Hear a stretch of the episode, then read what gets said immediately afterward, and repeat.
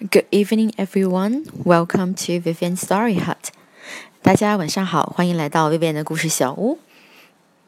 嗯，今天我们要一起来看一个大灰狼的故事。Go away, Mr. Wolf. 狼先生，走开。Written by Matthew Price and Atsuko Morozumi.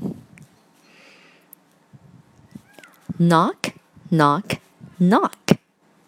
Who is that knocking at our little front door？啊，咚咚咚，是谁在敲我们家的小前门呀？Little front door，小前门。Anyone for ice cream? said a furry, friendly voice. 有人要吃冰淇淋吗？一个沙哑的。 友好的声音说道：“好，三只小猪听了之后呢，他们立马说道：‘Go away, Mr. Wolf,’ said three little pigs. 快走开，狼先生。And they quickly shut the door. Shut the door. 关门。Quickly shut the door. 迅速的关上了门。Knock, knock, knock. Who is that knocking at our little front door? 咚咚咚，是谁在敲我们家的小前门呀？Coming for a drive? said a charming, cheery voice. 想一起去兜风吗？Coming for a drive 啊，要去兜风吗？said charming 迷人的 cheery voice 愉快的声音说道：“Go away, Mr. Wolf,” said the three little pigs, and they quickly shut the door. 三只小猪呢说道：“快走开，狼先生！”然后他们迅速的关上了门，and they quickly shut the door. Knock, knock, knock. Who is that knocking at our little front door? 咚咚咚，又是谁在敲我们家的小前门呀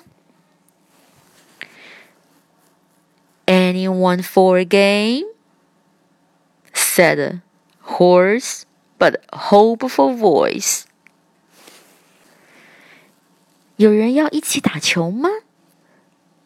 一个沙哑的，但是呢又满怀期待的声音说道：“这时候呀，三只小猪当然他们并没有上当，他们立马说道：‘Go away, Mr. Wolf,’ said the three little pigs, and they quickly shut the door. 他们迅速的关上了门。Knock.” Knock, knock. Who is that knocking at our little front door? 咚咚咚，是谁在敲我们家的小前门呀？It's a lovely day for a swim. Anybody coming with me? 今天真是游泳的好天气呀！有人想跟我一起去吗？三只小猪呢，又说道：“Go away, Mr. Wolf,” said three little pigs, and they quickly shut the door. 啊，快走开，狼先生！